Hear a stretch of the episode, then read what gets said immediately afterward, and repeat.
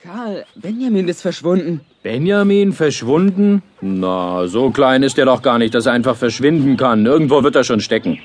Du entschuldige mich bitte, Otto. Ich muss zu den Affen rüber. Die Kleinen brüllen schon nach Futter. Ja, gut. Wo kann Benjamin denn nur stecken? Hm, da drüben ist er nicht. Und beim Heuhaufen drüben? Was schnarcht denn da? Das ist doch Benjamins Schnarchen. Das kenne ich genau.